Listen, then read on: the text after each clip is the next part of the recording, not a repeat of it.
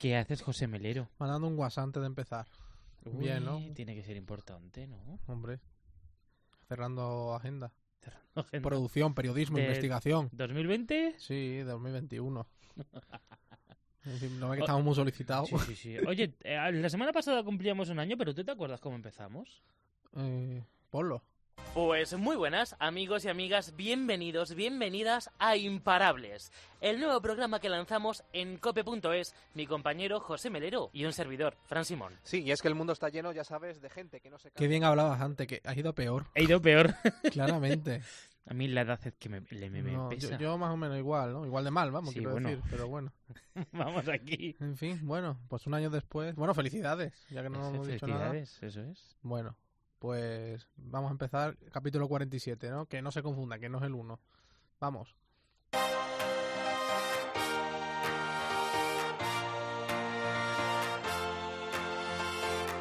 José Melero y Fran Simón.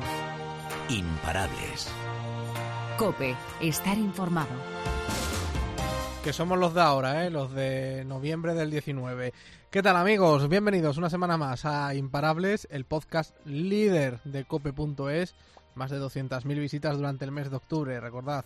Hoy, además, es un día muy, para presumir, ¿eh? Con el EGM, el Estudio General de Medios, el, primer, el último de este año 2019. Enhorabuena a todo el equipo de COPE, pero especialmente al compañero Juanma Castaño, que pasa a liderar las noches de la radio.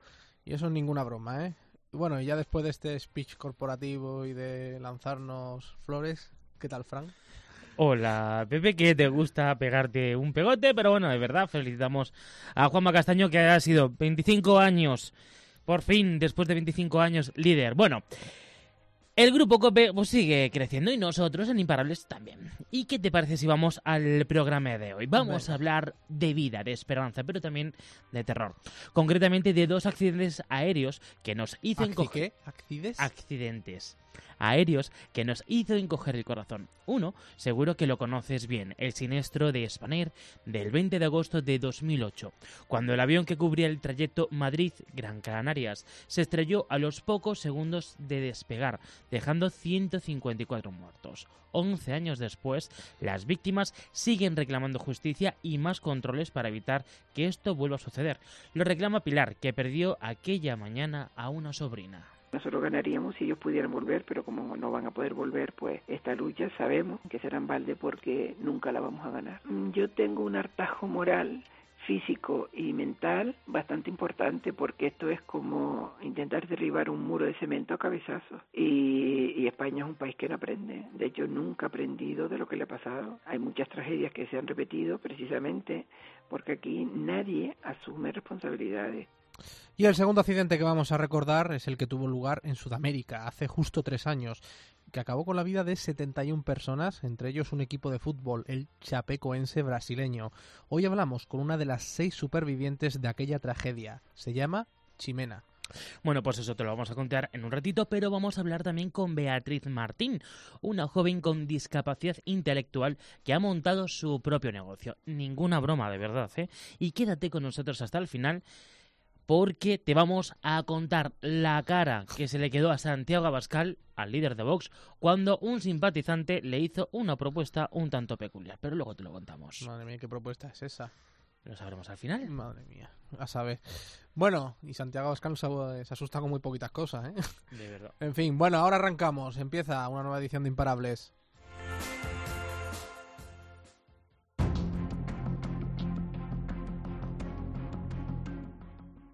José Melero y Fran Simón. Imparables. Cope, estar informado.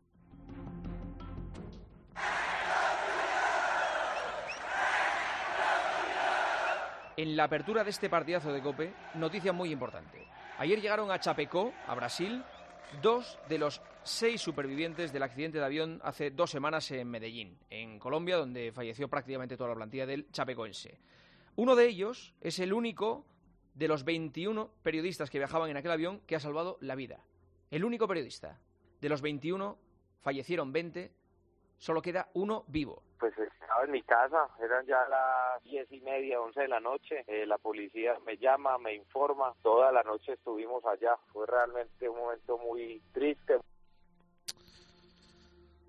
Pues de eso hace tres años. Este 28 de noviembre se cumplen tres años desde que el mundo del fútbol quedara impactado.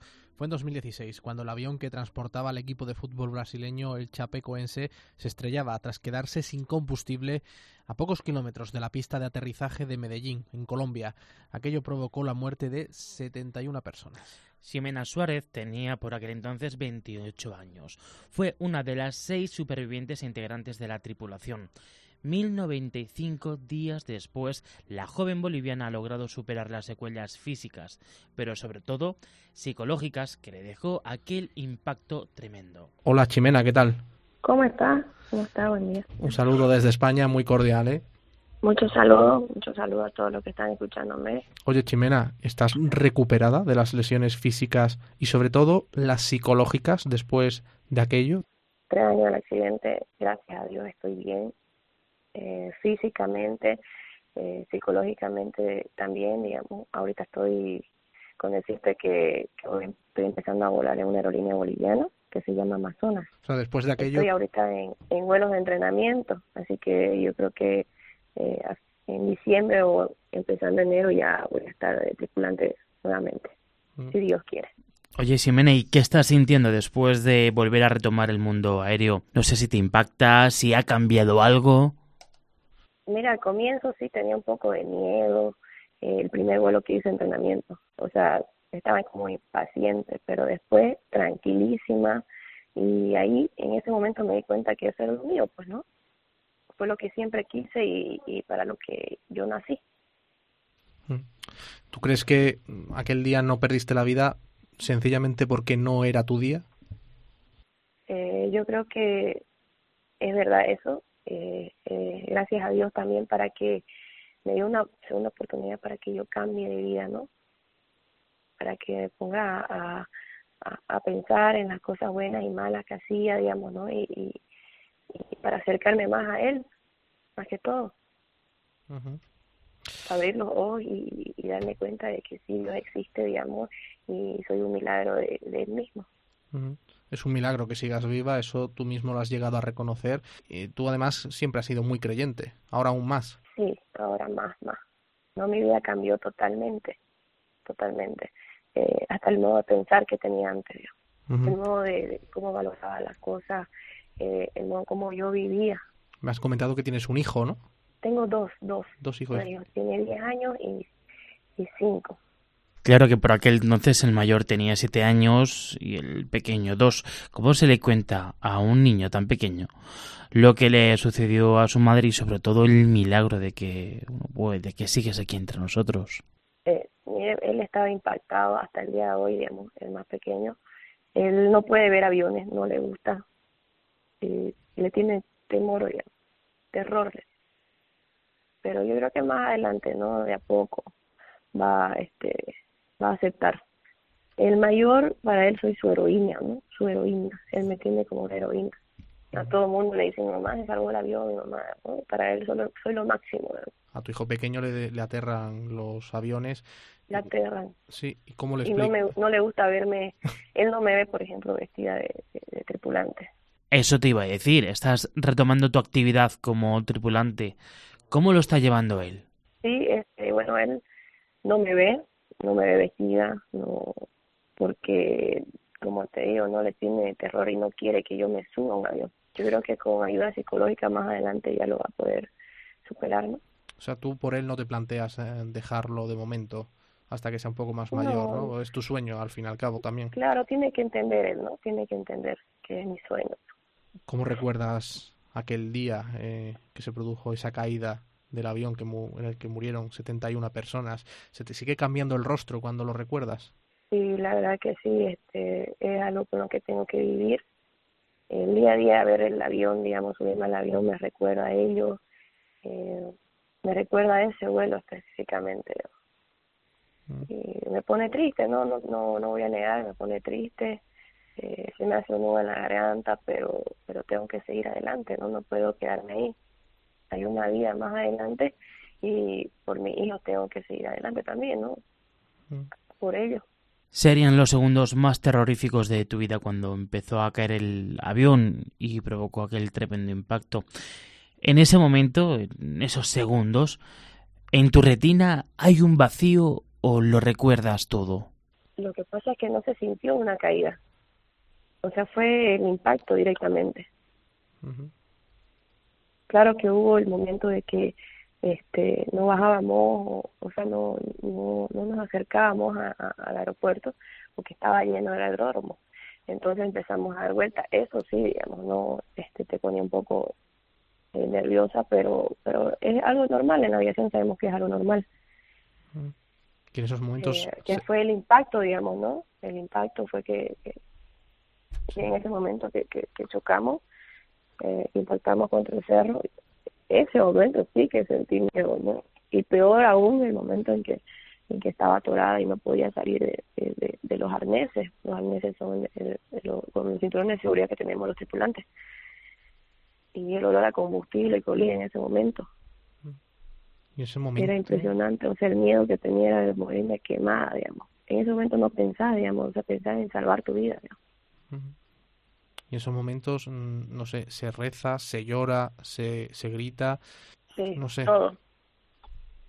Todo. Eh, es, es, un, es un sentimiento que no se puede explicar, digamos, solamente creo que las personas que vivimos eso podemos, podemos entender qué fue lo que nosotros sentimos. Ximena, eh, has ganado una segunda vida, claramente. ¿Cómo ha cambiado respecto a esa primera vida? ¿Valoras más la todo, el vivir, los pequeños detalles? Mi familia, todo, digamos, ¿no? Eh, a Dios, principalmente le agradezco ni bien abro los ojos le agradezco por un día de un día más de vida. Y es lo que tenemos que hacer todos no no esperar que nos, sucedan cosas cosas malas para poder recién este acercarnos a él sino que estar siempre en contacto siempre estar en comunión con él tenerlo como nuestro mejor amigo contarle nuestras cosas él siempre nos escucha. ¿Se investigó lo que pudo ocurrir en aquel accidente? ¿Fue una negligencia? ¿Fue fallo de los mecanismos de seguridad? ¿Qué se sabe? Sí, este, investigaron, ya eh, fue la falta de combustible. Debíamos haber bajado ya sea en Bogotá o, en otro aeropuerto alterno, pero no bajamos. Yo creo que se confiaron, según estudios que han hecho, lo habían hecho varias veces, pero yo como tripulante no sabía, ¿no? Y muchas personas a mí me, me apuntaron con el dedo, eh, me han dicho asesina, me han dicho de todo, sin... Dígame, a ver, yo no me voy a subir por un avión sabiendo que era lo que hacían. Si yo hubiera sabido eso antes, no me hubiera subido ese avión. Porque eso es arriesgar la vida de uno. ¿Ha cambiado algo en...? Hay mayor seguridad, ¿no? En eso. Eh, yo creo que ha concientizado a los pilotos más que todo también, digamos, en otras aerolíneas, eh, en los aeropuertos también. O sea, hay más, más de control, ¿no? No sé qué, qué tipo de consejos se le puede dar a una persona eh, que haya bueno sufrido un episodio en su vida de un impacto similar al tuyo y que lo supere con esa entereza que tú estás haciendo. Eso, ¿cómo se consigue? ¿Cómo se le inculca eso a, una persona que esté que le haya ocurrido algo parecido? Bueno, primeramente que agradezcan a Dios, que valoren, que se pongan a pensar en qué, qué cosas buenas hicieron, en qué cosas malas, digamos, ¿no? Y, y tratar de cambiar. Si han hecho cosas malas, cambiar, cambiar. Dios siempre nos, nos perdona, ¿no? Siempre, eh, por, algo nos da la segunda oportunidad para cambiar de rumbo, cambiar de vida y, y lo más importante es plantearse, ¿no? Eh, por ejemplo, para mí la fuerza que, me ayudó a salir de, de, la depresión en lo que estaba fueron mis hijos, por ellos.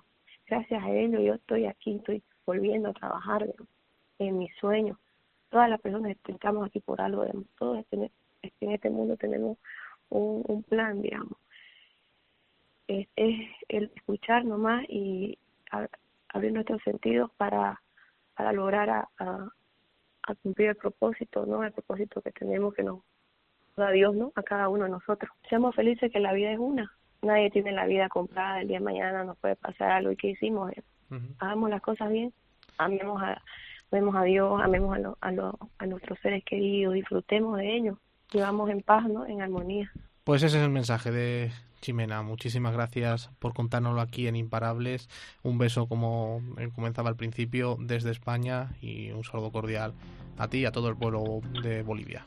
Durísimo ¿eh? el testimonio, pero a su vez lleno de esperanza, de vida y de optimismo de cara al futuro. Volver además a ejercer el trabajo que a punto estuvo de arrebatarte la vida, hombre, yo creo que tiene bastante mérito. ¿eh? Fue una de las tragedias aéreas más impactantes de los últimos años. Claro que nosotros, aquí en España, también tuvimos la nuestra. Además, no hace demasiado tiempo, Pepe. Han pasado 11 años, sí, pero al recordar determinados sonidos, pues parece que fue ayer. No me han confirmado nada. Nadie suelta prenda todavía. Yo digo, vale, esto se va a retrasar mucho. Tú me llamas cuando vayas a salir, no sé si vamos a cambiar de avión. Y entonces, pues, no he sabido más nada. Pero no hemos podido. Estamos a la espera que nos llame para identificar eh, las pruebas de ADN. El Gobierno volcará todos sus esfuerzos en apoyo a las familias en este trance tan duro como es recibir una noticia de una tragedia de tal envergadura. Y decir que todos confiamos en que las causas por las que este avión ha despegado se esclarezcan lo antes posible y que hechos como este, accidentes tan tremendos, no se vuelvan a producir.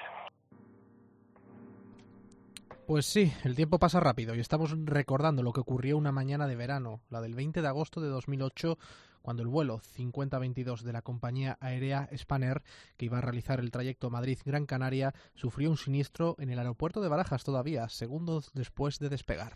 Aquello costó la vida de un total de 154 personas. Tan solo sobrevivieron a la tragedia 18 pasajeros. Y más de una década después, se puede decir que no se ha cumplido el deseo que mostraba en este montaje Esperanza Aguirre, por aquel entonces presidenta de la Comunidad de Madrid. Porque falta mucho por saber y a juicio de las víctimas, tampoco se han tomado las medidas correctoras que impidan que este hecho vuelva a suceder en el futuro. A raíz de aquello, las víctimas, la mayoría de ellos familiares, crearon la Asociación de Afectados del Vuelo JK 5022 no todas se unieron, la aseguradora de Spanair y los intermediarios de los despachos americanos que representaron a muchas familias bajo la promesa de que a través de la justicia americana se haría justicia se encargaron de dividirlas tal y como revela Pilar Vera, presidenta de la plataforma que perdió una sobrina en el siniestro. Efectivamente, no todas las familias eh, se unieron, eh, cosa que la aseguradora de Spanair pues, los hizo muy bien porque mm, entre ellos y los intermediarios de los despachos americanos que aterrizaron en Madrid para representar a la familia y engañarla diciendo que le iban a hacer justicia en Estados Unidos, pues crearon la discordia y mm, en la asociación nos reunimos en torno a 110, 120 personas. Cuatro años después, en 2012, la Audiencia Provincial de Madrid cerró la investigación penal, agravando así el calvario de los familiares, ya que no se depuraron responsabilidades. Se tuvieron que movilizar mucho. Demandaron en 2009 una comisión de investigación en el Congreso de los Diputados para exigir responsabilidades políticas.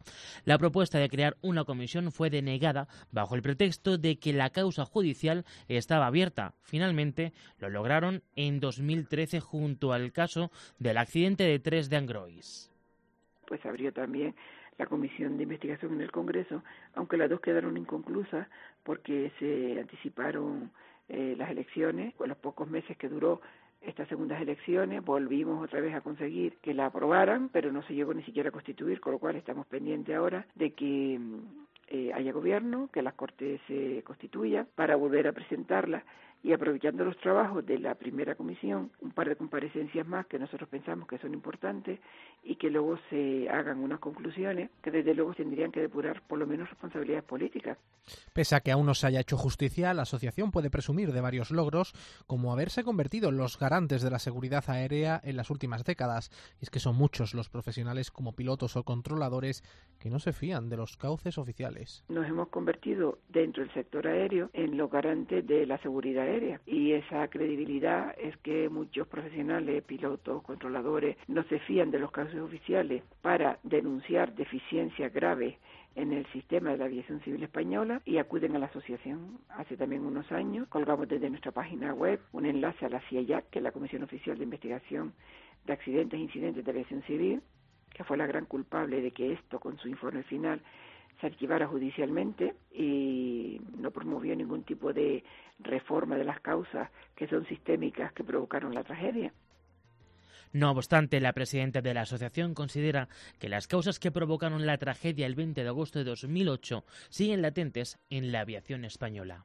Gracias a lo que hemos hecho, esto ha cambiado algo, porque yo sigo denunciando que las causas que provocaron la tragedia del vuelo JK 5022 siguen latentes en el sistema de la aviación civil española, porque la CIAC, en su informe final, al culpabilizar a los pilotos fallecidos del siniestro, que era cuestión de tiempo, porque Spanair en el último año estaba dando unos fallos de seguridad brutales, de hecho el mismo día 20 de agosto el CEPLA, que es el sindicato de pilotos, eh, había denunciado eh, que iba a ocurrir, eh, luego cuando ocurrió la tragedia pues quitaron esa nota de prensa de su página web y entonces nosotros pensamos que fue una tragedia evitable.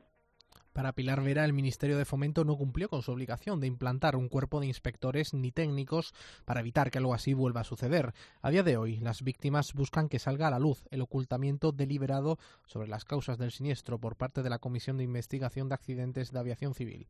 Por lo menos conseguir que la Comisión Oficial que deliberadamente ocultó las causas de esta tragedia, y no lo digo yo, lo dice en un contrainforme el Colegio Oficial de Pilotos eh, de la Aviación Comercial Española, que revisó el informe en el año 2012 y habla de ocultaciones, de mentiras y, en fin, y de deficiencias gravísimas en el informe de la CIEJAC. Y aquí estamos condenados en vida Pilar no deja de ser el reflejo del sentir de todas las familias.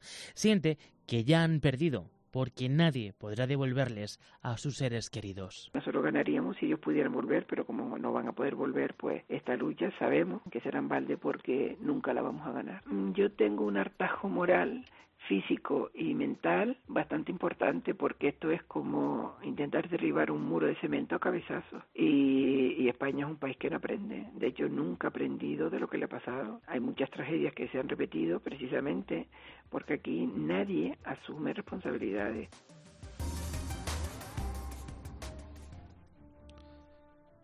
Entusiasmados y ansiosos, así se encontraba Alberto y su amiga en los días previos de su viaje hasta Praga, pero el percance aéreo que sufrieron hace que el resto del viaje, visto con el paso del tiempo, quedara en un segundo o tercer plano. El avión despegó a la hora prevista, pero la paz se truncó a los 20 minutos de despegar. Fue el momento en el que una pasajera gritaba fuego, fuego. Y de repente, pues a los 15, 20 minutos de, de llevar, no, no llevaríamos más, pues empieza una mujer a gritar fuego, fuego, que había fuego, y, y, todo el mundo mirando, todo el mundo levantándose, y es verdad que empezó a salir mucho humo y se veían llamas por el, por el motor derecho, uh -huh. por una de las alas de, del lado derecho. El pánico se apoderó de los pasajeros, incluido de Alberto. Comenzó a, papa, comenzó a parpadear el cinturón de, de mierda. El pánico se apoderó de los pasajeros, incluido de Alberto. Comenzó a parpadear el cinturón de seguridad y el capitán de la tripulación informó que había una avería. Yo ahí ya sentí todo, todo, lo que se puede sentir en ese momento. Sientes y no sientes. Vamos, sientes que se te va la vida, no sabes qué hacer, pero bueno, ¿por dónde sales? No puedes salir. Y de, y esto, de que empieza el pilotito del cibato del cinturón a pitar y a pitar y por megafonía se nos dice que, que mantengamos la calma, que está todo controlado y que nos pongamos el cinturón de seguridad porque probablemente tuviéramos que hacer un aterrizaje de, de emergencia. El avión no paraba de tambalearse como si el clima fuera desfavorable, no se estabilizaba. Las escenas que se vivían en el interior eran más propias de una película de terror. Mi amiga, yo creo que todavía tengo las uñas clavadas en la mano. Es que imagínate, había gente, pues había unos padres ahí abrazando a sus hijos, había una madre llorando, otra mujer, una señora mayor, se, se sacó el rosario y se puso a rezar y mi amiga me cogió la mano, yo, estaba allí, que, que daba botes, yo creo, entre los botes del, del avión y los botes que yo daba, a ver, ¿cómo te quedas? Mirando desde el avión, está echando humo y que estás a, a no sé cuántos mil metros de altura. Finalmente, el capitán del avión informó que la situación estaba controlada y que en los próximos minutos se practicaría el aterrizaje forzoso. Alberto hoy le recuerda sin dramas, aunque llegar a esta paz interior no le ha resultado tarea sencilla. Tuve, tuve que ir a un psicólogo porque pasé todo el miedo de mi vida. Sentía ahí en ese momento se te pasa la vida entera o sea, todo lo que has hecho en tu vida se te pasa. Y te das cuenta de lo bonita que es la vida, lo corta que es la vida y de que no la aprovechamos absolutamente en nada. Y bueno, pues ahora ya más recuperado. Tremendo, ¿eh? Los tres testimonios que hemos escuchado, el de Chimena, el de Alberto ahora, el de Pilar. Fin, pues accidentes aéreos. En el caso de Alberto no llegó a accidente, pero sí avería. Hombre, ciertamente los accidentes aéreos son los más sonados, dan la vuelta al mundo prácticamente por la cantidad de gente que se queda ahí en ese tipo de, de percances, ¿no? Al final están volando a, miles de metros de altura, pero también hay que tranquilizar a la población y decir que, hombre, que el avión es el medio más seguro. Y prueba de ello es que todos los días tenemos muchos accidentes de tráfico que además ya no son noticia, es decir, no suelen ser abrir portadas porque es lo normal. En cambio, hombre, cuando si es noticia que un, eh, se estrelle un avión, pues quiere decir que es que no hay muchos y es algo novedoso. Es decir, por ese lado hay que tranquilizar a la gente, ¿eh? que no hay- vengamos arriba. exactamente, y también hay que decir bueno, que los aviones, tanto civiles como militares, todos los días pasan rigurosos exámenes y no, no ponen en el aire a cualquier aparato. En fin, pero bueno, son cosas que ocurren y oye, que también hay que contarlas y hay que darlas a conocer y sobre todo recordar a esas víctimas, ¿no? Que, bueno, pues un día montaron en un avión por diferentes motivos y se quedaron ahí. Un abrazo muy fuerte a todos y vamos a continuar, ¿no? Venga.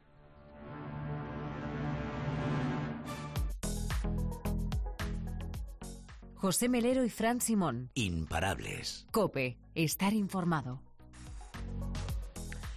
Bueno, no hace tanto hicimos un programa muy especial con personas con discapacidad intelectual. Acudimos a una de las sedes con las que cuenta Afanias en Madrid y allí nos quedaron claras varias cosas.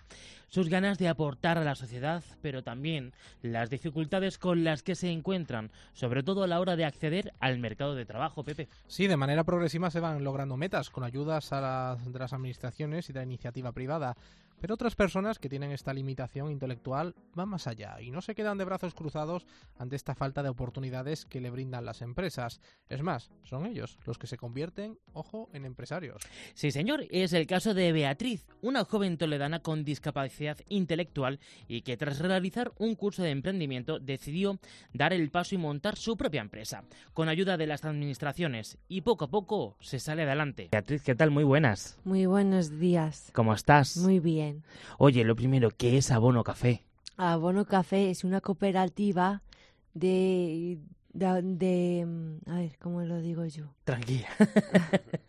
A ver, la cooperativa es, es Abono Café que los chicos van a los bares, a por los pozos de café, ¿vale? Y allí damos de comer a las lombrices, que esas son lombrices californianas, que esas se comen los pozos de café y es buen abono para las plantas. Ajá. O sea que estamos hablando un poco de ecología, ¿no? Sí. Aquí todo es muy ecológico. Oye, ¿cómo se te ocurrió la idea, Beatriz? Pues mira, esta idea, eh, esta idea eh, estuve yo durante cinco meses en la fábrica de Castilla-La Mancha, la fábrica de armas, y allí estuvimos haciendo un curso sobre emprendimiento. Y ahí surgió lo de Abono Café. Y había, había cuatro ejemplos, pero surgió Abono Café. O sea que muy bien. ¿Por qué una cooperativa? ¿Por qué una cooperativa? A ver, porque es mejor la cooperativa porque así puedes vender abono a la gente que tengan, por ejemplo, un patio o un jardín bien grande. De manera, o sea, que puedes vender de manera individual. Claro. Vale, vale, vale. Oye, ¿cómo fueron los inicios de Abono Café? Cuéntame, porque sabemos todo el mundo que los inicios son complicados. Hombre, el, el principio, el principio fue duro, pero luego ya estamos. ¿Y por qué fue duro el principio, Beatriz? Pues al principio no, no sabíamos dónde íbamos a, a- a- íbamos a hacer la cooperativa. Pues ese día fuimos al ayuntamiento a pedir un sitio para el abono café. ¿Y dónde estáis? en el polígono industrial, al, la- al lado de Micogarde.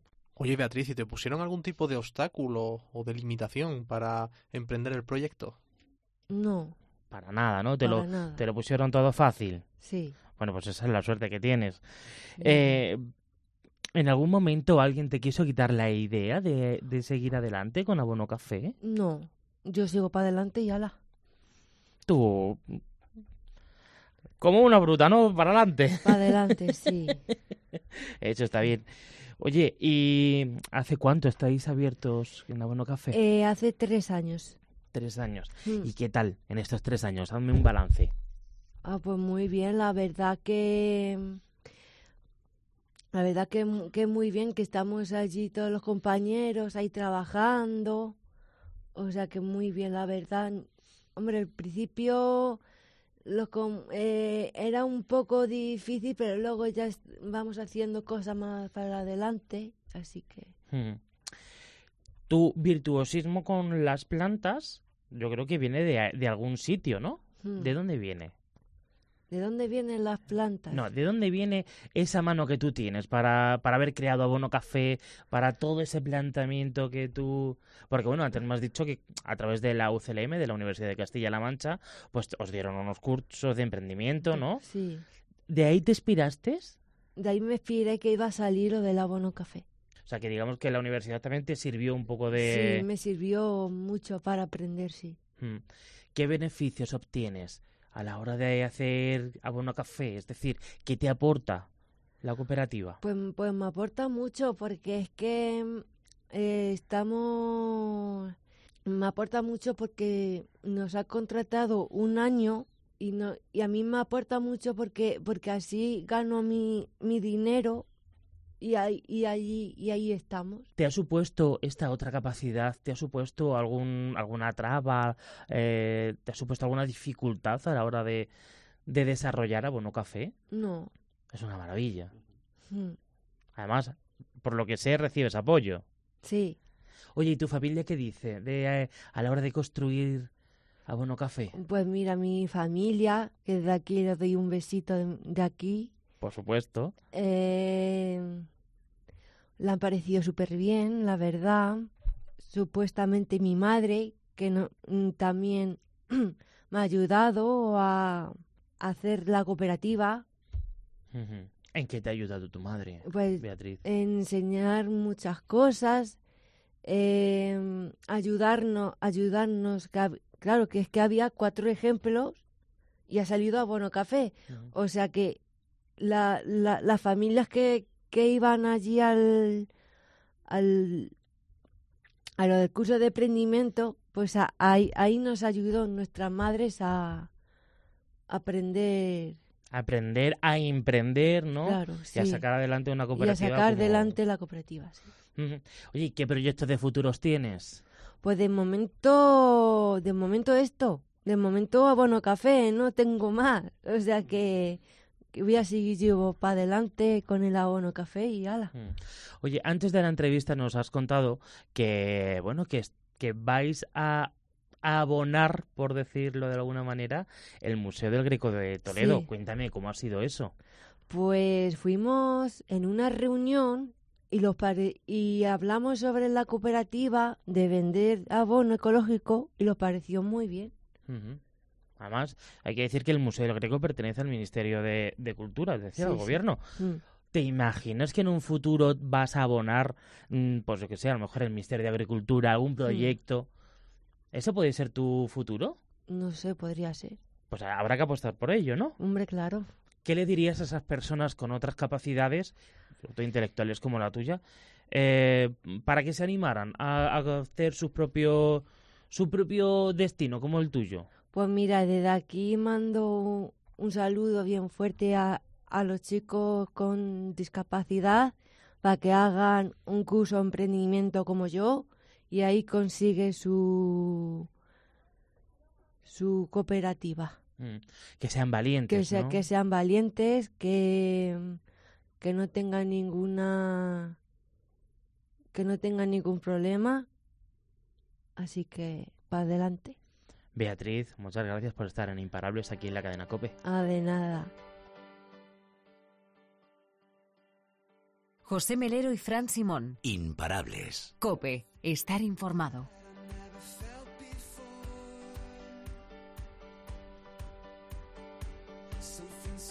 ¿A qué te suena esto? No sé, es como. Pop ochentero. Tiene cierto matiz a Coldplay, Chris Martin. Sí, igual. El Divo. Hoy me he traído papeles, hoy no hablo de memoria. A ver. Mira, se llama Birgit Stein Stefansson. Nació en Reykjavik el 9 de septiembre del 92. Fíjate, más joven que nosotros. Sí, bastante más joven. Y ellos triunfan, tú no. Nosotros tampoco. Bueno, tiene dos álbumes en la calle. 2017 En 2017 sacó Birgit EP y en 2018 tu Glorious- inglés me apasiona, Sí, ¿eh? sí, es que EP. es EP, hijo. EP, EP. Y en 2018 LP, EP, Glorious and, How, and Home. pie derecho. Premios pie derecho de cadena 100, ahora en diciembre. Ahora en diciembre, sí. Bueno, según nos cuenta este islandés, eh, les gusta España. De hecho, sus padres tienen una casa en Alicante, Ujú. que viene una o dos veces al año a España. Sí, ¿quién? ¿Él, ¿El padre o él? Él. Ah. Los padres creo que están aquí permanente, por lo que yo puedo entender de una entrevista. Y dice que algo que le sorprende de España es que la gente nos que los españoles nos echemos la siesta. Ah, hombre. Fíjate. Dice que no que él no lo concibe. Vamos, que sus padres no se la echarán en Alicante. Pues no. Sí, a lo sí. mejor, seguro. Si lo bueno se pega todo rápido. Exactamente. A la buena vida nos gusta todo. Bueno, empezó con 10 añitos a tocar en esto de la música y dice que la música es un hobby, que él en real realmente en lo que gana dinero, fíjate, es en... En eh, publicidad. no, no, no, ¿qué va? ¿En qué? Asistente de vuelo, ¿En serio? en serio. No sé si prefiero que tengas datos o que no. Bueno, viene muy a colación a lo que hemos estado hablando en el programa de hoy. Sí, también es verdad, hombre. No es lo mismo. Desde luego que no. No somos frívolos. Bueno, esta es la sintonía que utilizamos en eh, COPE pues para celebrar que estamos de enhorabuena. Hombre, eso sí, Que vaya- COPE es histórica. Vaya EGM que no hemos pegado, ¿eh? Y bueno, y por supuesto Imparables, el mes de octubre es un mes de récord, ¿eh? 206.000. ¿Lo he dicho? No, no lo has dicho. Llevo dos semanas. Bueno, y felicitaciones a Juanma Castaño, a Carlos Herrera, a Expósito, a Cristina, a Fernando y a Pilar, en fin, si es que esto es una casa de triunfadores, ¿eh? Sí, sí, sí. Estoy dando cuenta. Que nos miren a nosotros. Exacto, mira. Estrellas estrelladas. Bueno, que nos vamos, ¿no? Vamos a... Pues sí. Por cierto, a ver la cara que se le ha quedado a Pascal con esta ocurrencia de un militante, ¿no? Con esto Ah. vamos a cerrar Imparables de la semana. Bueno, nos despedimos aquí. La semana que viene más. Y quedarse a lo de Pascal, ¿eh? Que puede estar bien. Un abrazo a todos. Adiós.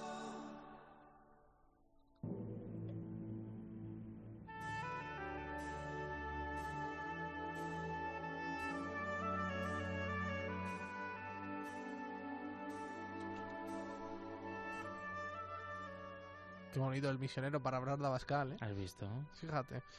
Bueno, el partido de Santiago Abascal es- efectivamente fue la revelación en las elecciones del pasado 10 de noviembre, convirtiéndose en la tercera fuerza política del país, tras lograr, recordad, un total de 52 diputados en el Congreso. La sentencia del proceso, los actos violentos en Cataluña, la exhumación de Franco, del Valle de los Caídos, en fin, todo eso, quiera que no, pues, eh, según los expertos además en esto de, de medir y de hacer sondeos y tal, facilitaron la campaña de Vox. Los actos que celebraba Vox eran correspondidos por sus simpatizantes, que no dudaron en abarrotar las plazas, pabellones y salas. Uno de aquellos actos tuvo lugar en la localidad toledana de Illescas a finales de octubre, aún en precampaña. Sí, ya hace cerca de más de un mes. Entre los asistentes se encontraban Evaristo, un vecino del municipio de mediana edad, unos 50 años, y que con anterioridad había sido votante del PSOE. Los últimos acontecimientos, eh, sin embargo, le han hecho cambiar la orientación de su voto. Dice que el compadreo de Sánchez con los independentistas es incomprensible e indignante. Aquella tarde del 23 de octubre, Evaristo decidió acudir a la convocatoria de Vox al pueblo de Toledo, al que asistió el líder de la formación Abascal, donde se dio un baño de masas y Evaristo, lógicamente, no dudó en aprovechar la ocasión para acercarse al dirigente vasco y comentarle un pensamiento que llevaba pues días rondándole la cabeza, según nos ha relatado. Le dijo, Santi, por Dios, aprovecha que vas a tener 60 o 70 diputados por lo menos para liarte, ya ves, con Sánchez y liberarnos de los separatistas. El PP no lo puede hacer porque si no desaparecen, pero vosotros sí podéis. Bueno, pues la petición, que en fin, es para verla a día de hoy, como podéis imaginar, es inviable por ambas partes. Eh, además, tal y como el propio Abascal, según el simpatizante de Vox, también se lo hizo ver, ¿eh? con una mueca de desaprobación. Le miraba, decía, como si estuviera un poco loco, pero fíjate lo que está ocurriendo ahora. Dice, otra vez Sánchez aliándose con Podemos, con los independentistas y los de Bildu. Dice Evaristo que esto es una vergüenza. Yo lo que pagaría es por ver la cara de Abascal cuando llegó el simpatizante diciendo que bueno, hay que pactar con el PSOE. En fin. Pues eso, que esto es la misión. Y, y la política.